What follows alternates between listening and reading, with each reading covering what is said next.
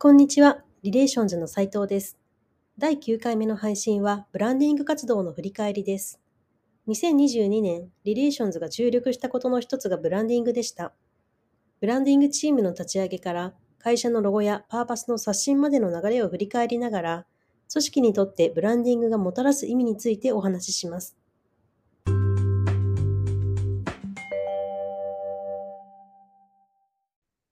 はい。では、お願いします。はい、お願いします。はーい。もう12月ですね。確かに。あっという間やね、1年が。うん。ことで、にちょっと2022年の話をうん。聞かせていただきたいなと思ってるんですけど、ほい。あのーいろいろある中で、あの、ブランディングに関しては、あの、かなり注力されているように見えていて、なんか、そもそもなぜブランディングに注力しようかなっていううん、これあの、今年だけの話じゃなくて、なんかそ、そこに対する思いってなんか、何があるのかから聞きたいなと思ってるんですけど。うん、うんうん。そうですね。なんかあの、パッと今言われて浮かんできたのは、まず一つが、えっと、リレーションズが今やってる活動と、それがこう、外で表現されていることとのズレを、なんかきちんと、なんだろうな、うん。修正していきたい。っていうのが一つ、まあ、修正というか、まあ、多分その内側で起こっているリレーションズさんの衝動と外側で起こっていくものをよりこうイコールにしていきたいっていうそんな願いがあって。でただそのためには多分内側でどんな思いを持っているかっていうことと外側に見えるリレーションズさんの外見的な見え方とか、まあ、それこそ人に例えると服装とかはい。そういったものを整えていくっていう作業が自分はある意味ではブランディングだと思っていて、なんかそこをちゃんとこう整えていくことによって、外側で起こってくることと内側で思ってることっていうことを少しずつ統合して一致させていくっていうことがすごく大切になるので、なんかそれを、まあ、内側で何が起こってるかっていうのも聞きながら、じゃあこういう服着たり、こういう髪型したり、こういうふうに見られた方がいいよねっていうのが、なんかこう、嘘偽りなくちゃんと一致してる状態を作りたい。みたいなことが、なんかやってきた活動なのかなっていう感じがしますね。あの、ききっかけはそのズレ、ズレを修正していきたいっていうふうにおっしゃられたと思うんですけど、なんか、ぐ具体的にどういう時にズレを感じていたんですかああ。なんだろうな。まあでも、いくつかのレイヤーであって、まずその、そもそも社内の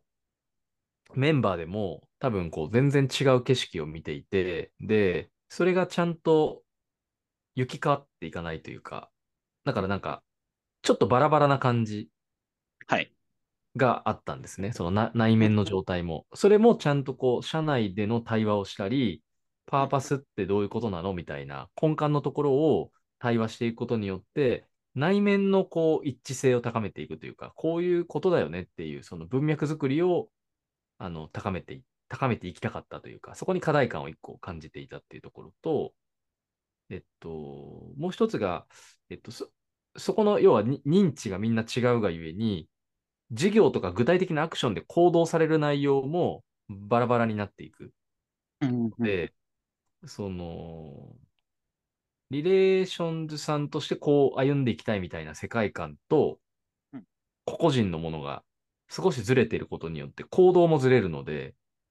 だから実態も変化、実態がこう、ごちゃごちゃになっていくみたいな。なんかそういうのが当時起こってたかなっていう感じがしているので、それを極力こう内面で思ってることの一致性を高めたいし、同時にそれを打ち手として打っていくことの方向性も整えていきたいみたいな。で、さらに、こう、お客さんから、なんでしょう、そのメンバーを通じてリレーションズの説明があったり、リレーションズってどんな事業活動をしてるかっていう説明があると思うんですけど、それがお客さんからリレーションズを見た時のリレーションとの内面とのズレも極力減らしていきたいっ。ていうのも含めているというか、うんうん。うん。まあ、それだからブランディングだけで完結できないんですが、うん。うん。なんかそういうところまで、まあそういうところも課題感として感じているというか。うん。そんな感じですね。内面と外に向けるもの、そして外から見えるものっていうのをなんか一致させていくことが、長谷川さんの中のブランディング。うん、うん、うん。で、特にブランディングで範囲として担っているのは、その、特に内面の整理と、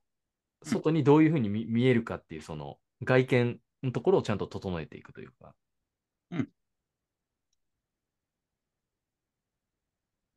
あとは、まあ、PR とかホームページとか。うん。そこに、だから、ブランディングで深めた哲学がそのまま投影されていくみたいな、なんかそんそんなイメージ。あの、その整えていく作業っていうのを、あの、どういう体制で行っていったんですか？えっと、ノザイナーさんという外部パートナーうん。の方、立川さんっていう進化思考っていう本を書いている方と、まあ、この方がやっぱりこう、なんでしょう、そもそも進化思考自体も生命のメタファーというか、から来ているので、そのリレーションとの今、会社に生命力をっていう文脈の理解もすごくやっぱり深くて、で、一緒にそこを探求したいなってことで、パートナーとして一緒にやりましょうって話になったのと、あとは社内からは公募して、結構何人か手を挙げてくれた中で、その中で4人ほどうん。一緒にやっていくメンバーを選定して、ノザイナーさんプラス、まあ私含めてリレーションズメンバー5人で、それを深めていきましょうみたいな。そんな感じでやっていきましたね。そう立ち上がったチームが、なんか、整えていくにあたって、ど、どういうステップを歩んでいったんですか？基本的には結構対話とアウトプットを作ったものを何度も何度も壊して作って壊して作ってっていうプロセス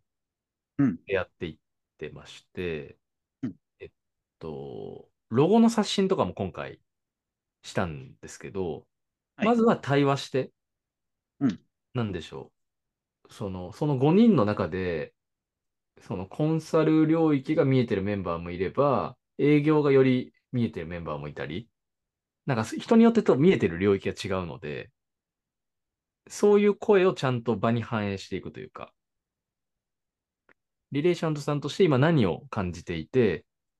どんなパーパスに向かっていきたいかみたいな話とか、で、れ歴史的に、こう創業からいるメンバーもそのブランディングのロールには入ってるメンバーもいたので、はい。歴史的な経緯でどんな変化があったかみたいなことも結構話したりしながら。で、ノザイナーさんがその対話を聞いてうん、こういうロゴの感じじゃないですかみたいなのを一旦提案してくださるみたいな。うんでもそのロゴを見たときに、いやいやいや、これはちょっとここは違うんじゃないですかみたいな話とか。で、そこでインスピレーションが生まれる領域とかをまた対話していって、っていうのを繰り返し繰り返しやっていった感じです。家庭の中で大事にされていたのが、対話と壊して作るうという話だったと思うんですけど、壊して作るっていうのはなんか、ど、どんな意味があったんですか？ああ、なんかそれこそこう、生命的な、せまあだから変変異と適応みたいな、あの進化思考でいううん。要素を結構大切にしていて、なんかこう、新しいアイデアをブレスト的にバーっと出していって、あ、こんなのいいねみたいな話なんだけど、実際リレーションズの文脈に当てたらこれってどう見えるとか、これって微妙なんじゃないのっていうのを、一旦全部ダメ出しをしていく。あいい点はいい点で、うん、認めていくんだけど、違うっていうところもちゃんと反映していく。うんで、そうすると、あ、こういうアイデアの方がいいんじゃないかっていうのが出てきたりするんで、それを次回作ってきてもらって、また対話するみたいな。なんかそんな形で進めていっていて、あれ？問いって何だったっけ？えっと、壊して作る、うんのうんどんな意味があったか。ああ。なんで、形にしてまた対話することによって、一歩ずつなんかその、真理になんか近づいていく、こう、プロセスになってるような感じもあって。うん。なので、やっぱり一回ちゃんと答え出してみて違ったねっていうのを確認していく作業から徐々に徐々に深掘りができていったなっていう感じがしますね。あの、ものを作ることで、な、なんていうんですかね、ズレに気づくみたいな感じなんですか？あ、そうそうそうそう。これってやっぱこうじゃなかったねとか。で、そこに込められた意味とかも聞いたときに、うんそれはちょっと違うなみたいなのが、見ることによってはっきりししてくるというか。そういうのはありましたね。なんだろうな。わかんないけど、こんなケーキ作ったら美味しそうだなみたいな想像だけで話しててもやっぱりわからなくて、実際味見てみて、ケーキを食べてみて、手触り感見たり、形を見たり、柔らかさ見たりみたいな、そういう手触りを全部見ていくと、あ、これってもうちょっと砂糖入れた方が良かったなとか、もうちょっと生地硬くした方が良かったなみたいな具体的な差異が思いつくので、だから一旦アウトプットしてみるとそこが見えてきて、で、またじゃあ、それってなんで砂糖って増やす必要性があるんだっけみたいな。どんなケーキを目指すんだったっけ？みたいなことにまた戻っていって、パーパスに戻って、そこからの指摘が入って、またこう作ってみるみたいなサイクルを何度も何度も繰り返すみたいな。なんかそんなイメージかもしれないですね。その対話を進める、あの、作って壊すっていう作業を進めるっていうのは、なんか、長谷川さんにとってはどんな体験だったんですか？ああ、自分にとっては、うんやっぱりこう、違和感に気づけるというか、うん、違和感。うん。あ、その、出してみて、言葉に出してみて、あ、実際違ったんだってことがなんかまた見えてくるというか。で、その、このブランディング作業は結構半年とかずっと継続してやっていったので、その間自分のクライアントでも実践していくというか、トトライしていってるんですね。それを。で、そのクライアントの感触とか手触り感みたいなものも日々自分の中でアップデートされ続けていくので、だからこそ実はこう見えるんだみたいなのがまたこう現場感から見えてくるものもあって、で、それ僕だけじゃなくてブランディングロール全体でそれが起こってるので、で、そこに立川さんの外あの外部的な目線から、外からの目線でリレーションと捉えて形にして、いやいやいやまた違うよねみたいな感じでこう繰り返されていくので、なんだろうな。一人で全部やっちゃうと、外見って見えないじゃないですか、自分の。かなので、ある意味では野沢稲さんが鏡になってくれていて、ちゃんとその姿見として自分たちが今どんな姿なのかっていうのを、こう、形として、話を聞いた限りこういうふうに見えますみたいなのを表してくれているというか、それを見て、あ、違うなとか、またもう少し社内で対話して探求していくものとか、っていうのを統合し続けていくみたいな感じだったので、発見とかこう、改めて気づけるっていうプロセスになってたなっていう感じがしますね。うん。あの、当初あったその内と外の、そのバラバラになっていくのを整えていくっていうのは、今どのあたりにいらっしゃるんですか？ああ。今はですね、かなりこう、自分の中ではすごく整理されてきているというか、うん。で、同時に結構社内でも、なんだろうな、対話ができたり、で、ロゴも実際変わっていたりするので、その対話もそうだし、具体的なその実物としてもその違う文脈に置き換わってるものを皆さん持ちながら理解が深まっていってるというか、で、同時にクライアントの支援の中でも変化も起こってきているので、まだ全然こう統合、もっともっと統合できていくと思うんですが、かなりこういい、いいスピード感でそれが進んできてるなっていう感じがしますね。あの、クライアントの話が出たので、そこにも触れたいなと思ったんですけど、うんそのブランディングでその整えていく作業っていうのが、うん。いわゆる顧客だったり事業に、なんかど、うん具体的にどういうふうに影響さしているんですか？あのーそうですね。やっぱりこう、今、リレーションズの会社に生命力をっていう文脈は、やっぱりこう、一人でも多くの人が、その、自ら生きた、その、まあ、生命を、まあ、命を受けて、その人の可能性とか、その人が本当に生きたい人生を生き切っていくというか、そういうことを支援していくようなところになるんですが、えっと、やっぱりそこがずれると、どうしても成果だけになってしまうと、例えばコスト改善だったらコスト下げればいいやっていうので終わっちゃうんですけれども、パーパスが宿ってそこに向かっていくってことになると、コストを下げることと躍動して働くとか、本当にその人の命を大切に扱っていくっていう視点が働き始めるので、そうすると、コストはもちろん下げるっていうことは達成するんだけれども、そこに至るプロセスがかなり変わってくる。で、それがこう、リレーションズのやりたいメッセージとコードベースのクライアント支援までが一致してくると、リレーションズとしてはすごく満足度が高いというか、本当にこういうふうな支援を増やしていこうっていうふうに思っていくし、で、お客さんにとってもそのパーパスに共鳴して、あのサービスの依頼をしているとしたときには、やっぱりこう期待とそれが一致していくっていうことになっていくので、やっぱり自分たちが生み出したい世界観っていうものを手放さずに、ちゃんとあらゆるところでそれが一致しているので、リレーションズで働く一人一人がどこにいてもパーパスを感じられるような、そういうのに近づくのかな。まあ、まあ、完全に全部やりきれてるわけではないんですけど、なんかそういう感覚を持ってますね。あのー、いわゆるブランディングロール、チームでは、その対話と、あの、作って壊すっていう、あの、丁寧なプロセスを踏んだので、多分、そそのメンバーでの認知って深まっていってると思ってるんですけど、社内メンバーへのその認知というか、あの理解というのはなんかどういうふうに進めていこうと思ったんですか？そうですね。こ、ここはでもなんか本当に地道なことだなっていうふうに思っていて、で、やっぱりこう、なんだろう。みんな多分忙しいし、自分たちの業務もあったりするので、このパーパスをあえて対話して捉えていくって、結構またこう、違う筋筋肉がいるというか、しかもその、事業が忙しい、すごくもう、アクセクした状態だと考えづらいっていうことになるので、でただそれをなんか無理やりねじ込んでパーパスを考えてくださいって言ったとしても、あんまり意味がないなっていう感じはあるので、えっと、個人的に思ってるのは、あの、ズレがあっていいっていう前提。で、うん。ずあズレがあっていいんだけれども、継続して対話をし続けていくというか。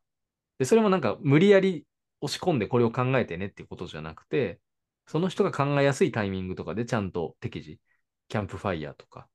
そういうところで扱っていくってことが大切かなっていう気がしますね。ここにもどかしさはないんです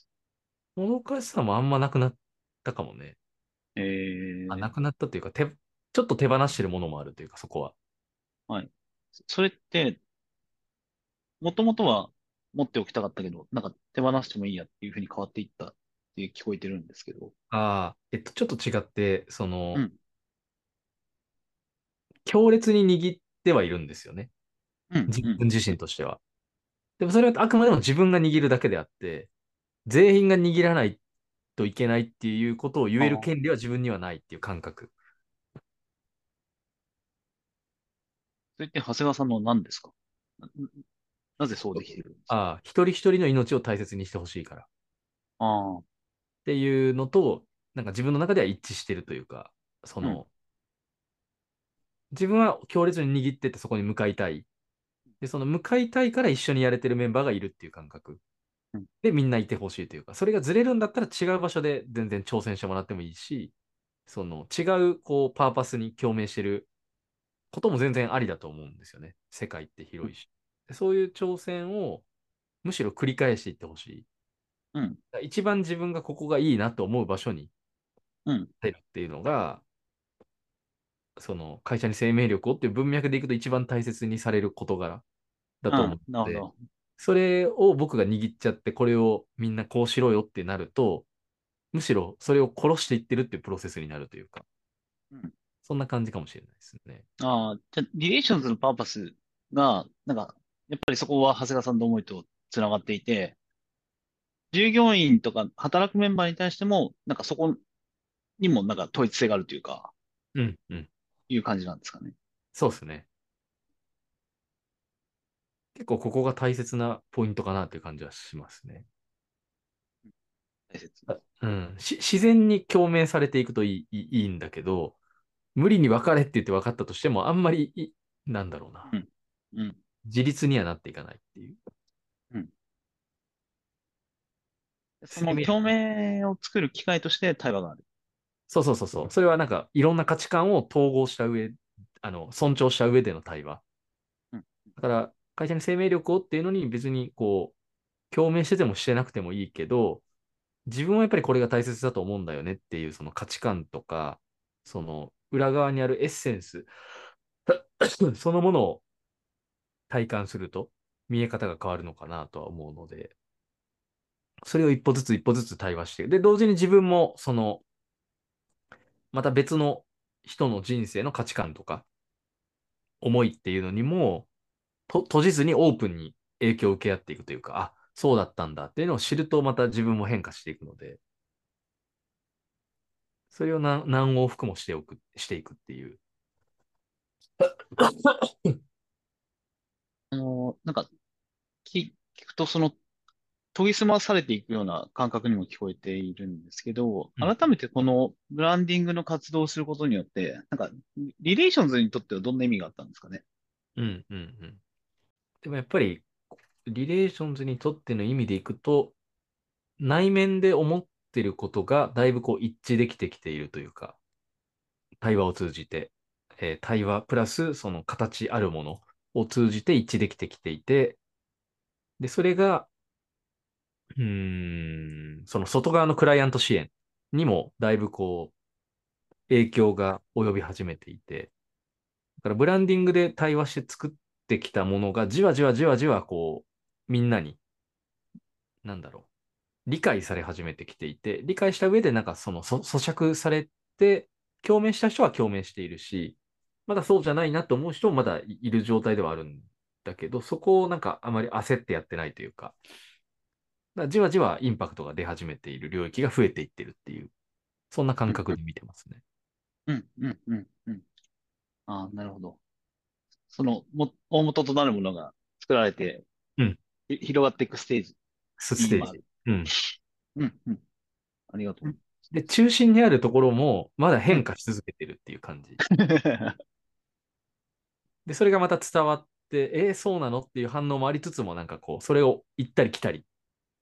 していて、で、全体の声がまたその真ん中にも集まってきて、それもまた影響を受け合って変わっていくというか、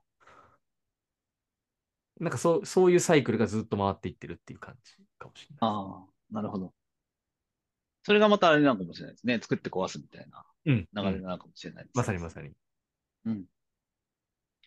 ありがとうございます。これ実は、あの、一年の振り返りから話をしていて、あの、聞かせていただいたんですけど、まあ、うん。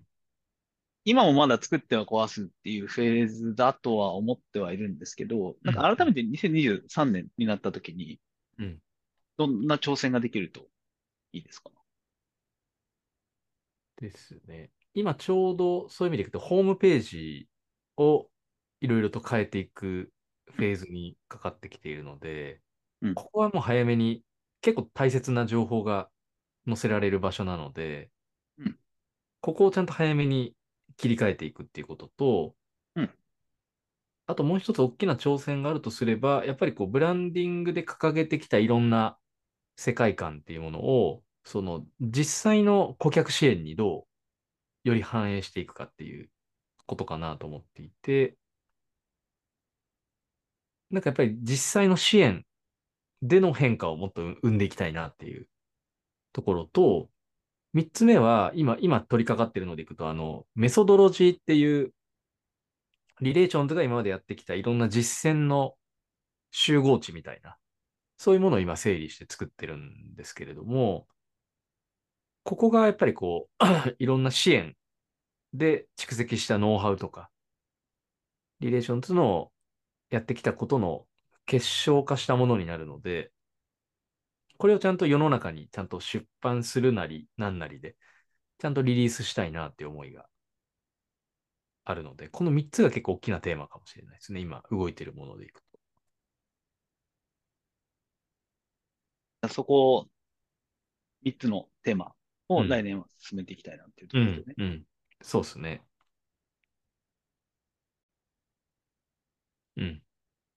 はい。ありがとうございます。なんか、あら、改めてこう、いろいろ聞かせていただいて、何か感じたこととか、うんここに出しておきたいことってありますか？そうだね。でもやっぱこう内面が変わると自然と外側が変わっていくっていうのがまさにそうだなと思っていて、まあ、もちろん外側から影響を受けて内面にも変化を及ぼしていくっていうのも逆もしかりで、この相互作用をしながら外と内がこう一致していくっていうプロセスがすごく大切だなと思ってまして、まあそれをなんか個人の単位でやるのではなくて、本当に組織全体を巻き込んで、で、むしろクライアントとか、ステークホルダー全体を巻き込んで、それを、内側と外側をこうちゃんと往復して、一致したものを作っていくっていうのが、改めてブランディングなのかなという感じがしているので、うん。なんかすごく大切な業務だし、そこが整っていくと、なんか、どの会社にとってもそこは多分こう根幹になるはずなので、リレーションズだけっていうよりは、なんか、あらゆる会社が多分そこをちゃんと整えた方がいいなっていうのも同時に思うなっていう。うん。うん。でもなんか、これぐらい、まあ、これぐらい時間をかけてっていうか、まあ、じ自分としてもそういう対、結構時間かけてそこを対話してるイメージはあるんですけど、それぐらい必要だなっていう感覚はやっぱりあるというか。えー、うん。それはこ、そこに至るまでに時間がやっぱりかかるよねってことですか？えーっと、うん。それぐらい深いものな気がするというか。ああ、うん。うん。なんかでも経営、経営者のエネルギーはもうそこに多分6割、7割は多分投下しとかないといけないのかなっていう感じはしますよね。まあ、経営者っていう定義でいいのか、あれですけど。うん。まあリ、リレーションだとちょっと違う文脈もあるけど、一般の会社だとやっぱ経営者、経営陣が、そこにやっぱり6割、7割は注ぐべきところなんだろうなっていう気はしますね。この活動によって感じられるものが多いってことですかね。あの、経営者にとって、なんかそ、そこの探求は、なんか、たそれを今体現しようとしている長谷川さんから見て、なんかどう感じるんですか？なんだろう。あ、な、け、えーそこを探求している経営者にとってなんでそ、それが大事かみたいうん。経営者がそこに6割、7割割くのは、割いた方がいいっていう、その、なんか、な。あ思いをもうちょい聞きたいなと思って。あ。すべての根っこだからでしょうね。うん。だから木、木で言うと、今多分根っこのところを話してるんですよね。そこって。うん、うん、うん。で根っこからすべて上が繋がっていくので、うん根っこが見えてなかったり、根っこが認知できてないと、ずれたものも許容してしまうので、だから組織がぼやけたり、判断が、その、その組織にとって悪影響あるものを判断してしまう。っていうことなるほど。結構根根幹というか、ほまあ、意思決定をする方々にとっては、絶対外してはいけないポイント。うん、うん、うん。感じがすあのー、なんか、うリレーションズは対話文化があって、まあ、野田イナーさんっていう強力なパートナーがいらっしゃって、一般的な経営者さん、まあ、と、当然、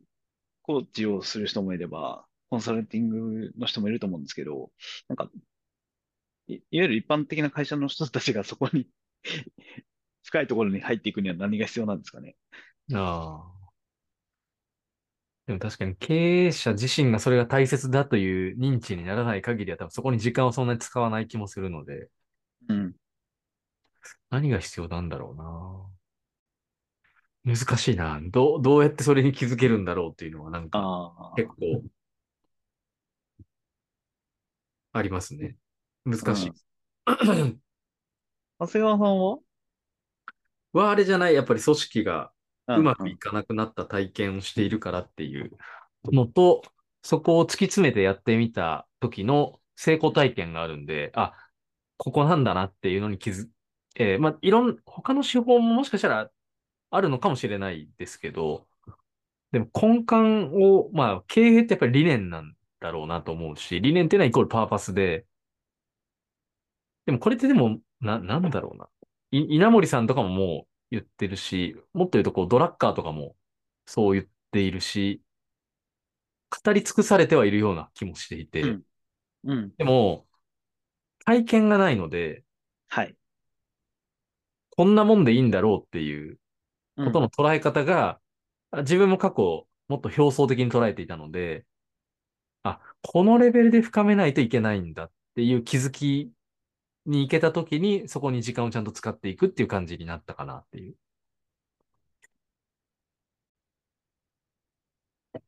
ある程度の、まあ、情報もあるし、浅く考えることはできるけれども、なんか、そこにもっと深く入らなければいけないっていうのは何かしらのやっぱり、痛みなのか。うん、が必要な気がするな、経験が。まあだって多分経営理念掲げてない会社はない。多分今今あんまり少ないと思うので、ほぼ、ほぼ掲げている。うんでもうん、それが形骸化している会社がすごく多いっていうのはよく話として聞くので、形骸化するっていうことは多分表層でしか捉えてなくて、その核となるコアが見えてなかったり、でそれが体現できてなかったり、っていう状態に経営陣が陥っていることだと思うので、だから、もしかすると、こう、6割、7割使うっていうのは、そのパーパスの理解とかだけではなくて、体現するっていうところに、ああ、なるほど。うん、全力を、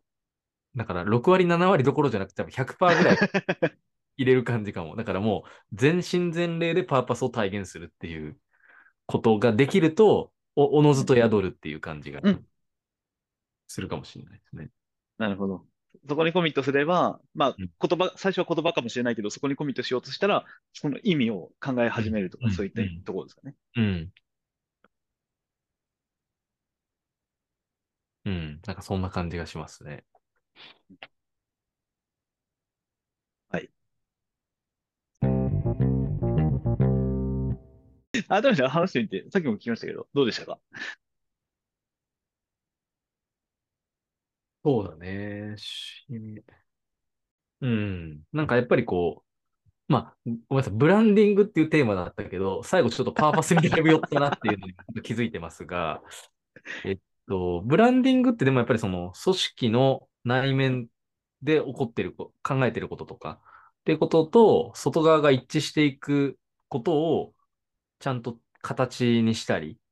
言葉にしたりっていうことで、形作っていくものだと思うんですけれども、特にその中でやっぱり最も大切なのはパーパスとか企業理念って言われているものと、その表現される世界がちゃんと一致していくことだと思うので、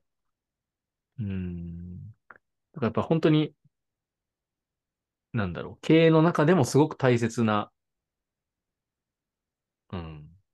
一丁目一番地というか、本当にちゃんと真ん中にドーンと置かないといけないものだと思うので、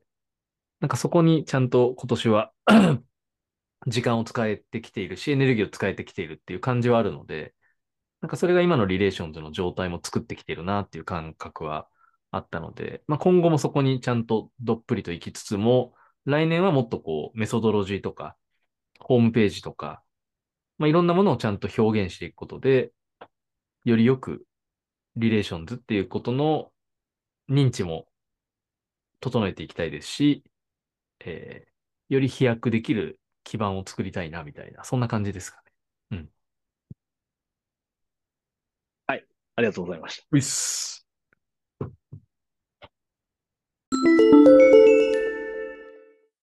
弊社リレーションズ代表、長谷川のノートで扱ったテーマを深掘る配信や、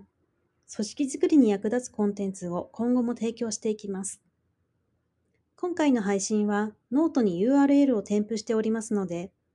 ぜひそちらからも聞いていただけますと嬉しいです。